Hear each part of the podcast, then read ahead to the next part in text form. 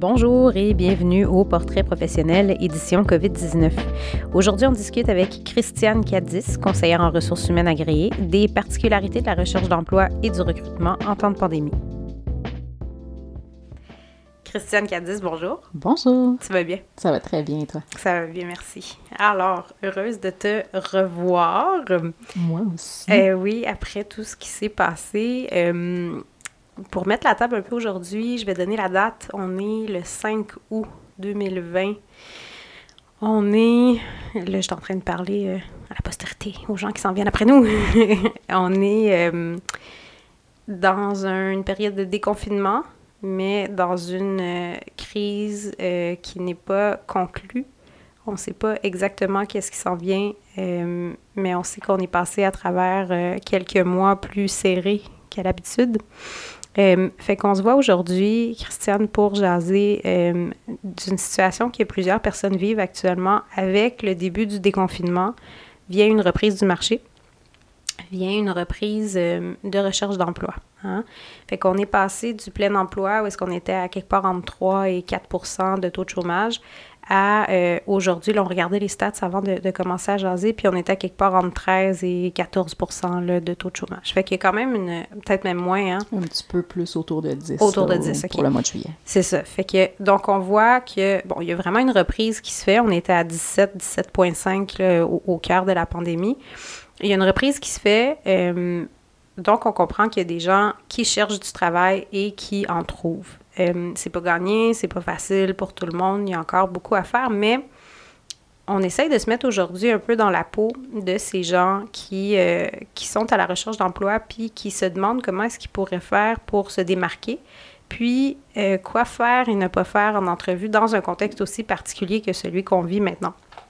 Fait que pour préparer la rencontre d'aujourd'hui, euh, on a demandé euh, sur les réseaux sociaux aux gens qui nous suivent de euh, nous soumettre les questions qu'eux aimeraient te poser. Fait que pour aujourd'hui, on s'inspire principalement de ces questions-là qui nous ont été posées, soit sur Facebook, sur LinkedIn ou beaucoup, beaucoup en privé. On s'est rendu compte que c'était un sujet qui était délicat plusieurs personnes qui nous écrivaient puis qui disaient Dis-le pas à mon boss, mais je suis en train de considérer un changement.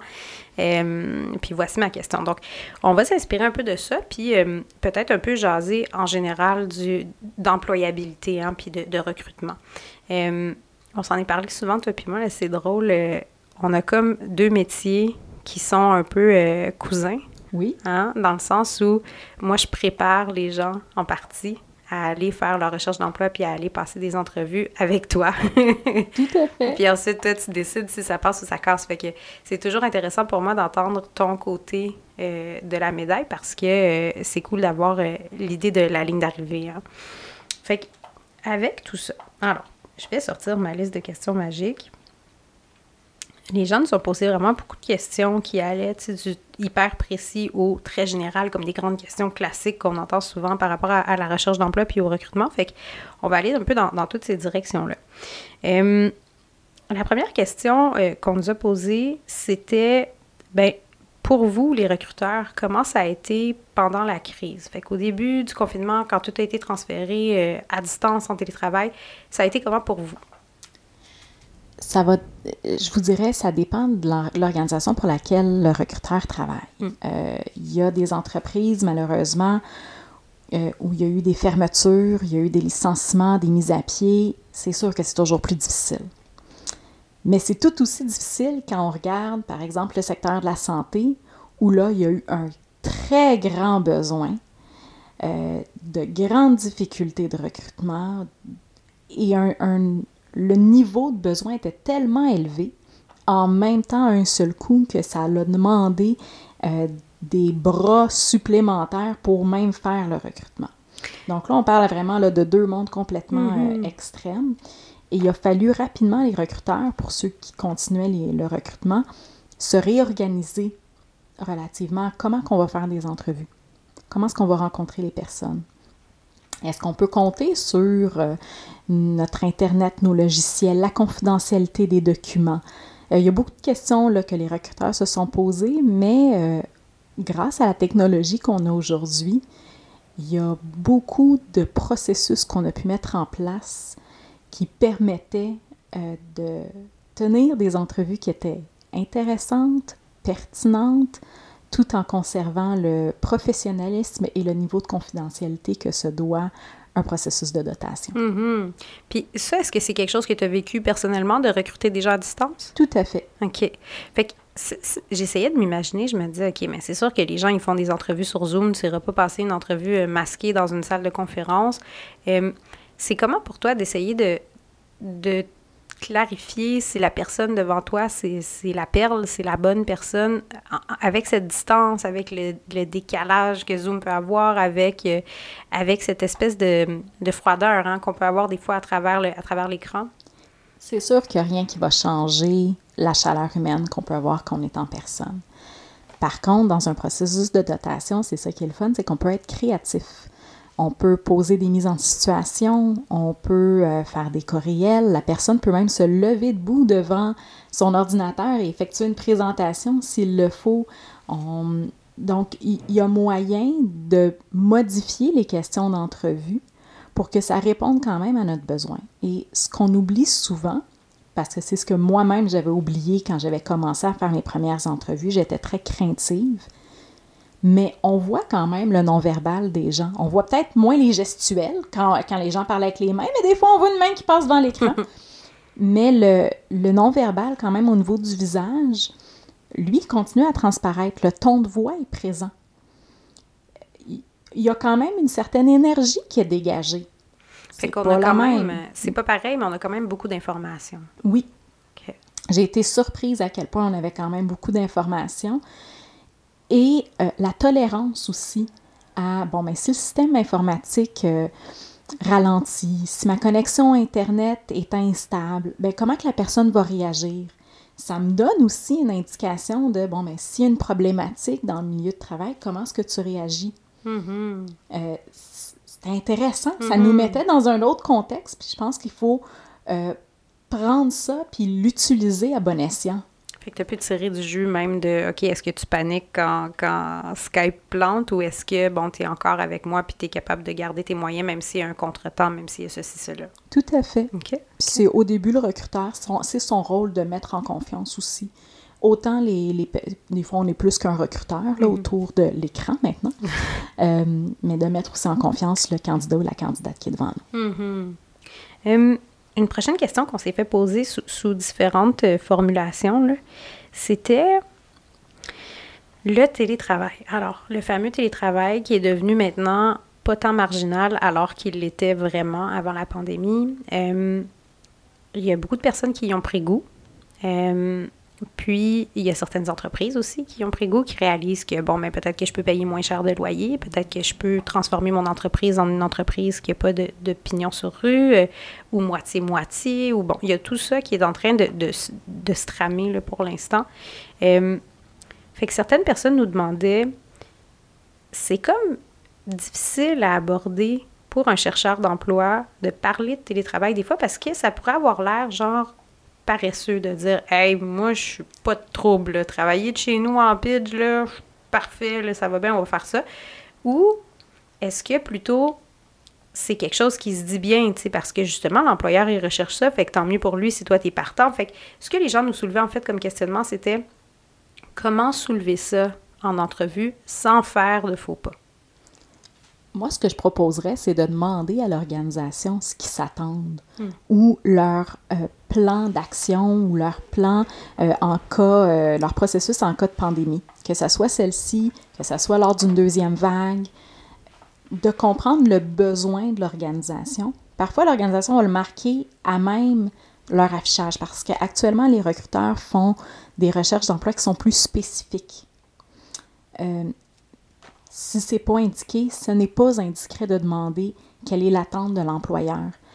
Et ce qu'il ne faut pas oublier, c'est que oui, c'est vrai qu'on est un candidat, on est en recherche d'emploi, c'est parce qu'on veut se trouver un emploi. Mais il ne faut pas se trouver un emploi à n'importe quel prix. Autant que le candidat va rechercher le meilleur employeur, que l'employeur va rechercher le meilleur candidat. Ah, c'est donnant-donnant. Exactement, ça va de pair. Fait que c'est pas déplacé de poser la question, mais en même temps, euh, ça va être euh, ça va être smart de ma part de regarder si l'employeur recherche son partant. Oui, tout à fait. Ça, on perd rien à demander l'attente qu'a l'employeur par rapport au télétravail et si on commençait déjà peut-être à se poser des questions quant au futur. Donc, mhm. on pose une question ouverte.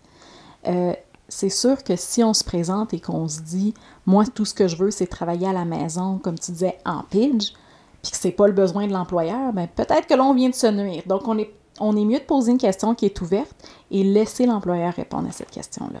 Fait que ça, j'ai l'impression qu'on on, s'est déjà parlé, toi moi, de cette thématique-là souvent. C'est comme une thématique récurrente, hein, l'espèce de diapason. Là. Écoute, qu'est-ce qu'on veut euh, que tu remplisses comme mandat, puis tu sauras quoi répondre, ah, puis tu sauras surtout si ça te convient, puis si c'est ça que tu veux faire. C'est surtout ça. on a eu aussi des questions de la part d'employeurs qui disaient, ben qu'est-ce que je devrais faire dans un contexte où j'ai mis en place toutes les règles en lien avec la COVID. J'ai mis des stations pour laver les mains et tout et tout. J'ai organisé la distanciation. Tout se peut, tout se fait dans mon bureau. Mais j'ai quand même des employés qui sont réticents à revenir, qui ont peur euh, de, qui ont l'impression de se mettre à risque, de se mettre en danger en rentrant au bureau. Comment gérer cette situation-là? J'ai envie de répondre à cette question-là en deux volets.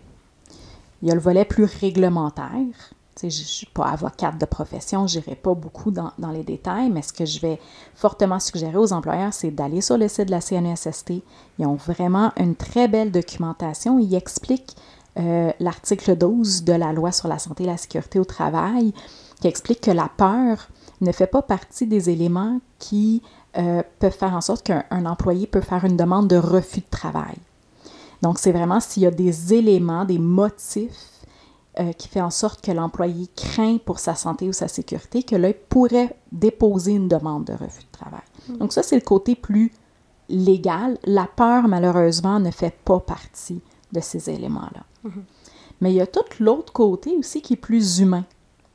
De prendre le temps de, de parler avec son employé, comprendre c'est quoi ses craintes, c'est quoi ses réticences, est-ce que c'est pour sa santé à lui? Est-ce que c'est parce qu'il vit avec quelqu'un qui est immunosupprimé? Euh, il y a, des fois, il, peut y avoir des facteurs autour que l'employeur ne connaît pas. Euh, malheureusement, si, euh, si on reste vraiment juste sur la peur, puis j'ai pas envie de rentrer, et que l'employeur a mis vraiment toutes les mesures en place, que ça respecte euh, tant les règles de la santé publique, de la CNESST. Euh, il faut que les employés aussi comprennent que le, on ne peut pas, de façon volontaire, décider de rester à la maison. L'employé pourrait être contraint à se voir euh, soumettre à des mesures disciplinaires mm-hmm. ou donc, c'est pas là qu'on veut aller non plus, mais moi, j'encouragerais les gens à avoir un dialogue qui est honnête, qui est mm. transparent. Des fois, il peut y avoir des solutions créatives qui ressortent de tout ça. C'est des, conversations qu'on peut avoir, là. Oui. Ouais.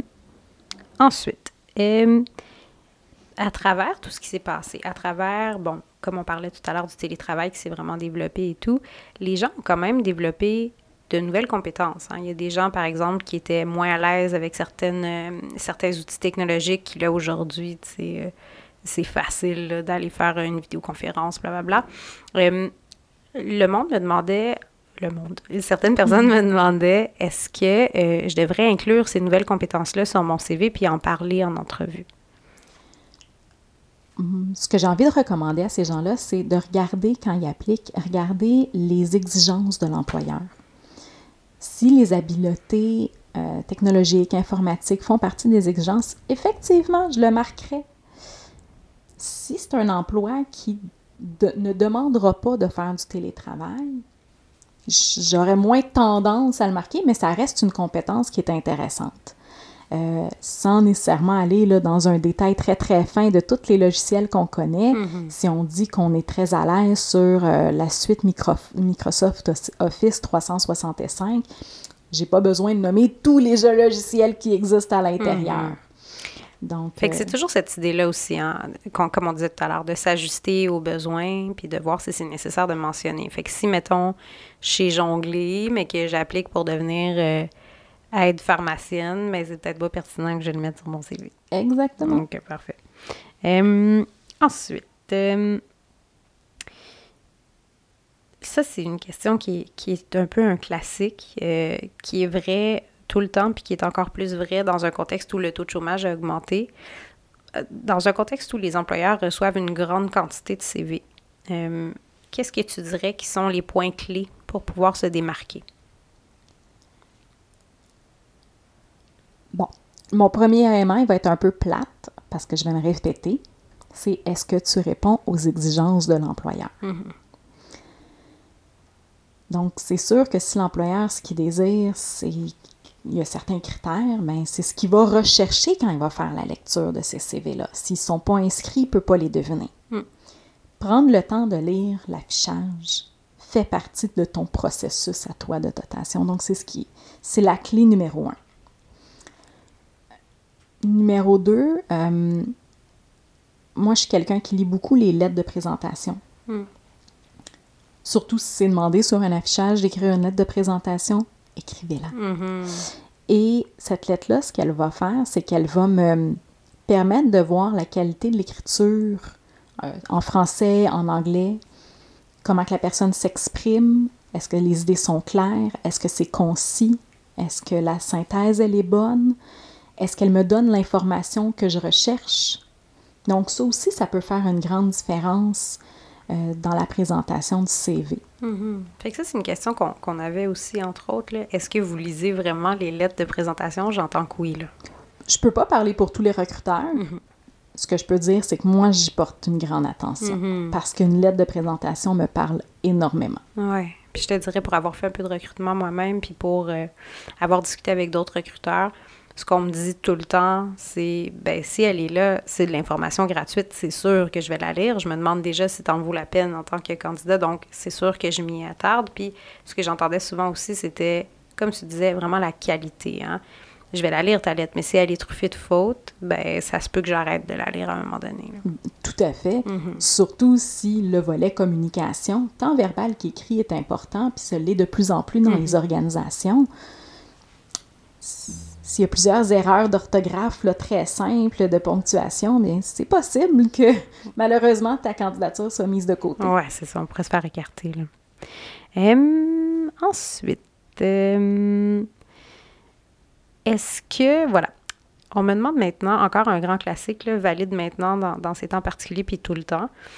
dans les méthodes classiques de recherche d'emploi, on dit souvent à nos clients, puis on s'est fait souvent dire aussi, euh, mettons que tu as fait une entrevue ou que tu as porté ta candidature, puis que tu n'as pas de nouvelles. Euh, ça peut être correct de relancer l'employeur puis de dire euh, Coucou, je me demandais où est-ce que, vous en, êtes avec mon dossier. c'est vraiment dans les conseils classiques qu'on donne, mais je me demande, le recruteur qui reçoit ce téléphone-là ou ce courriel-là, quel impact ça a, puis est-ce que c'est perçu comme dérangeant? Avant de répondre à ça, j'aurais mm. envie de te dire, si le, le recruteur ne donne pas cette information-là à la fin du, de l'entretien, de l'entrevue, que le candidat puisse poser la question à savoir quand est-ce que je peux m'attendre à avoir des réponses? Mm-hmm. Il y a certaines organisations qui vont dire ben on va seulement contacter la personne qui va être retenue. Mm. Et elle sera contactée d'ici deux, trois semaines. Mm-hmm.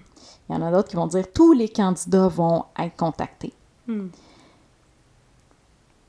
Pour, euh, de façon plus personnelle, si le recruteur, tout dépendant le temps qu'il a, tout dépendant si c'est une possibilité ou un service qu'il peut offrir, mais les candidats qui souhaitent avoir une rétroaction à la suite d'une entrevue peuvent le demander au recruteur. Parce qu'une rétroaction, l'objectif, c'est qu'elle soit constructive.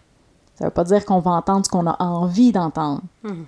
L'objectif d'une rétroaction, c'est de voir, bon, mais quels ont été mes points forts, puis quels ont été mes points améliorés si j'ai une autre entrevue à avoir et le recruteur est une bonne source d'information. Donc ça, c'est une question qu'on peut poser à la fin d'une entrevue, ce qui fait en sorte que quand on est rendu au moment de j'aimerais faire un suivi sur ma candidature, bien j'ai déjà la réponse. Mm-hmm. Est-ce que j'attends deux, trois semaines parce que le processus sera plus long? Ou on m'a dit que d'ici vendredi, j'allais avoir une réponse et là, si lundi, j'en ai pas eu, je peux effectuer un suivi. Mm-hmm.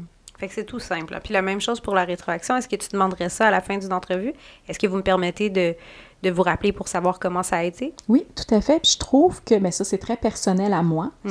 mais je trouve qu'un candidat qui me demande une rétroaction, je vois en, ce candidat-là quelqu'un qui a envie de s'améliorer, quelqu'un qui, qui se prend en charge, qui se dit bon, mais ben, si j'ai pas été parfait, c'est correct, mais j'ai envie d'entendre quels ont été mes points, les points sur lesquels je, dois continuer à travailler pour être meilleur la prochaine fois. Ça, ça me parle aussi. Mm-hmm. Il y a une certaine maturité dans la question. Hein. Ensuite, euh, on nous demande pendant une entrevue. Bon, c'est ça. Là, c'est une question qui est très précise quant à vraiment le, la situation actuelle avec, avec la COVID-19. Est-ce que c'est approprié pour un employé, mais en fait pour un candidat, de demander durant l'entrevue comment est-ce que l'entreprise se prépare pour une potentielle deuxième vague? Euh, je, je reformulerai pardon, euh, peut-être la question en demandant si euh, ils ont eu la chance de mettre en place un, programme ou une politique qui concerne ou qui touche les situations de pandémie. Plus de comment vous allez vous préparer si vous avez s'il y a une deuxième vague. parce que tu veux pas mettre le recruteur dans un petit coin. Non, exactement. Et c'est parce qu'on ne sait pas la deuxième vague, elle va ressembler à quoi.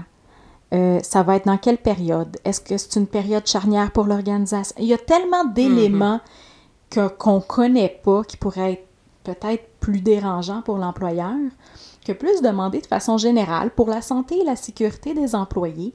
Est-ce que vous avez un programme? Est-ce que vous avez une politique ou un processus qui entoure, qui encadre la gestion euh, des employés en cas de pandémie? Mhm.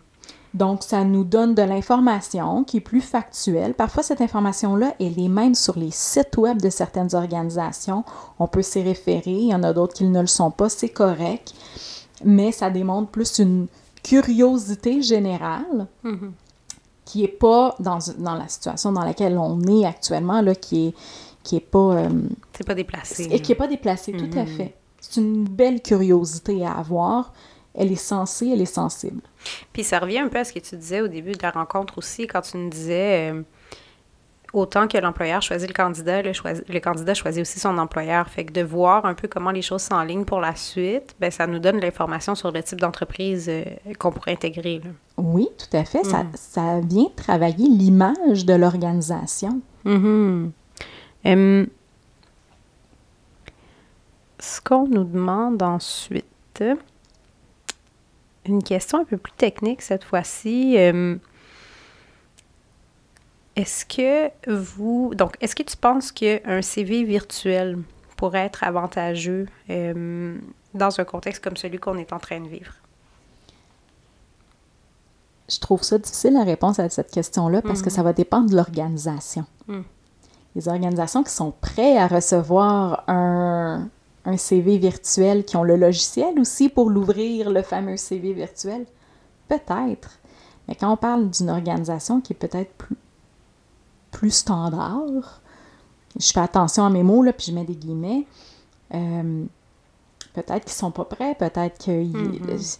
y a beaucoup de variables. Je pense que ça dépend à qui qu'on à qui qu'on parle mm-hmm. ou qu'on envoie notre CV. C'est encore l'idée de s'ajuster. Hein? Par exemple, je parlais avec une recruteuse dans le monde des TI, dans le monde du jeu vidéo, puis elle me disait, mais c'est sûr que je veux voir les jeux que tu as déjà conçus. Euh, fait qu'à ce moment-là, ça devient très pertinent d'envoyer quelque chose de peut-être plus interactif. Euh, puis dans d'autres contextes, je me souviens moi-même avoir fait euh, un processus de recrutement pour, pour une petite firme d'avocats. Puis si on leur avait envoyé quelque chose comme ça de très funky, puis en fuchsia, puis virtuel, ben il aurait peut-être pas collé là, à ce type euh, d'image. Donc, toujours encore voir qu'est-ce qui est demandé puis essayer de répondre à la demande. Oui, euh, il faut, faut toujours savoir c'est qui son interlocuteur. Mm Simple comme ça. Hum. Ensuite,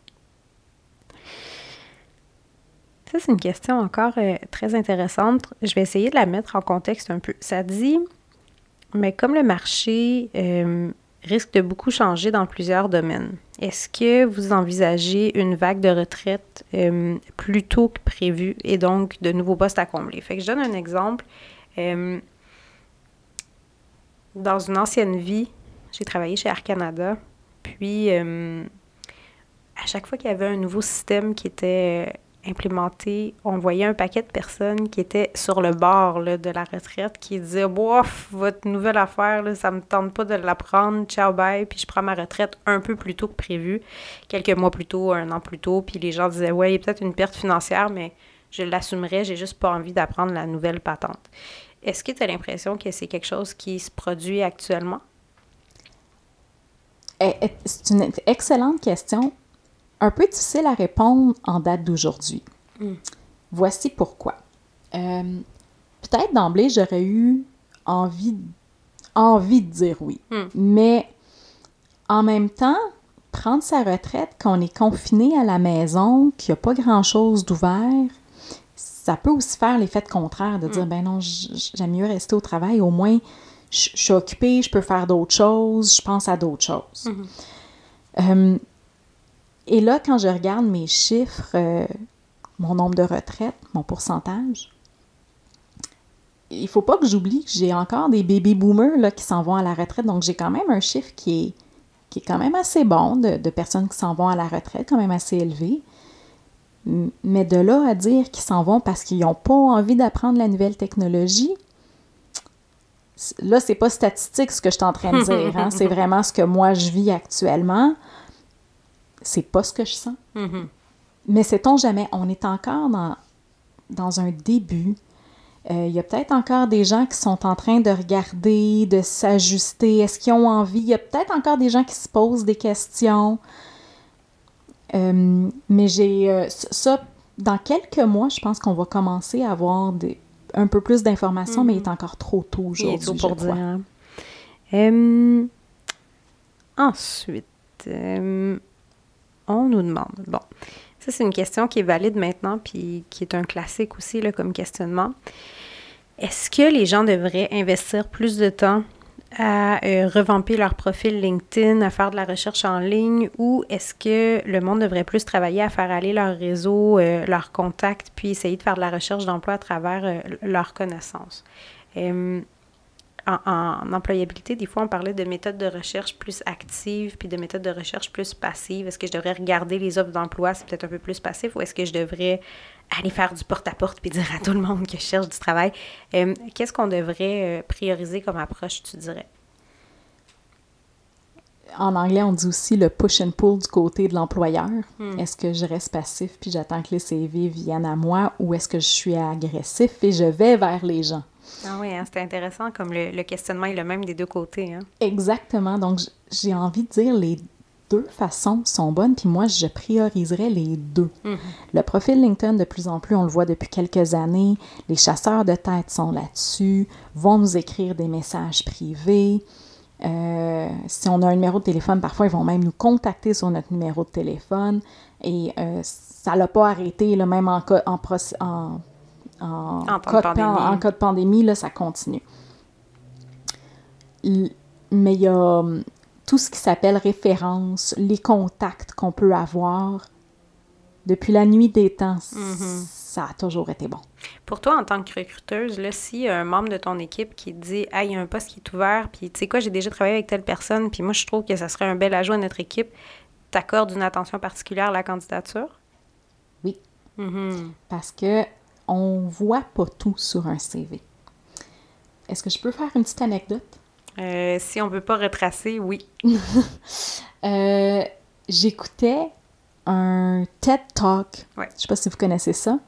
Et j'écoutais une directrice ressources humaines parler. Je trouvais ça vraiment très intéressant sur le fait que, comme on ne peut pas tout voir sur un CV, euh, parfois, la personnalité de la personne va vraiment venir faire une grosse différence. Des fois, la personne qui a peut-être eu plusieurs emplois en même temps, elle s'est peut-être développé une organisation de planification du travail plus que la personne qui a eu, euh, qui n'a pas vraiment travaillé pendant ses études, est allée à l'université, fait un bac, une maîtrise même, mais que n'a pas eu nécessairement, il a eu la chance de euh, passer au travers de ses études sans avoir à jongler études et travail et euh, peut-être même un deuxième emploi.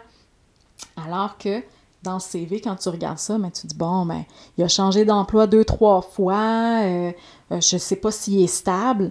Ben, donner la chance de rencontrer ces candidats-là, c'est intéressant. Mhm. Je m'excuse, j'ai fait une petite anecdote parce que ce que je veux démontrer, c'est que tout n'est pas sur un CV. Mhm. Et c'est pour ça que quand on me dit, Christiane, cette personne-là, là, c'est une perle, c'est sûr que j'ai accordé une- une- un intérêt. Les exigences, par contre, restent importantes. Mhm. Si j'ai besoin d'un bac pour cet emploi-là, ben, ça se peut que je vais comparer les candidats. Mhm. C'est ça que je vais faire. Mhm. Je je vais jamais dire bon ben je laisse je mets tous les candidats tous les autres candidats de côté et j'y vais seulement avec ma référence, mais je vais porter une intention parce que je vais prendre le temps de rencontrer cette personne-là et me faire ma propre idée. Mhm. OK. Intéressant.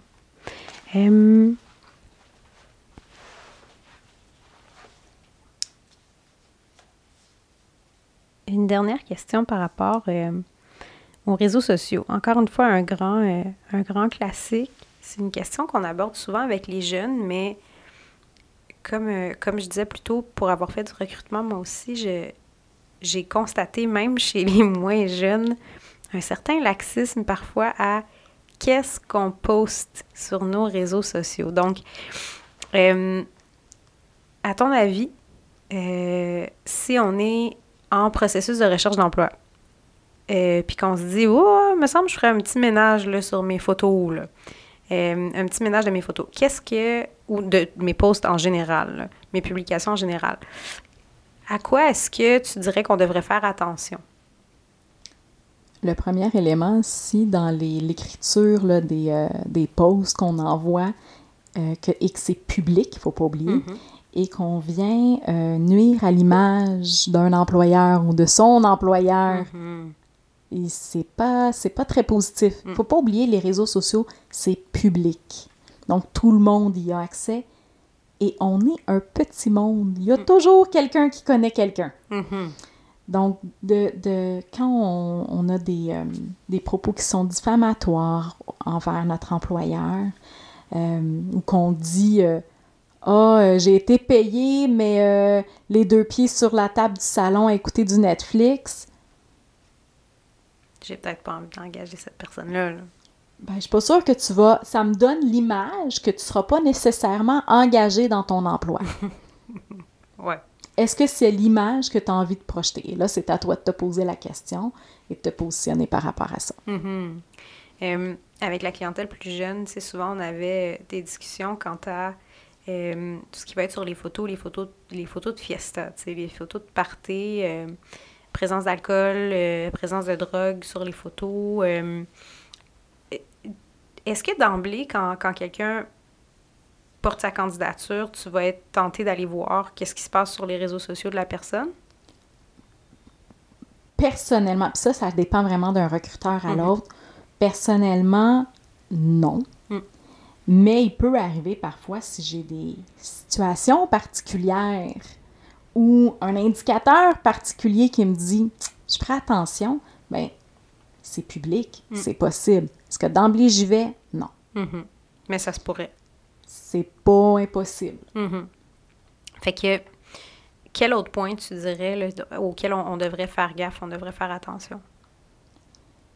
Euh, on comprend qu'on a tous une vie privée puis une vie euh, Professionnel. Professionnelle, exactement. Une vie personnelle et professionnelle. Mm.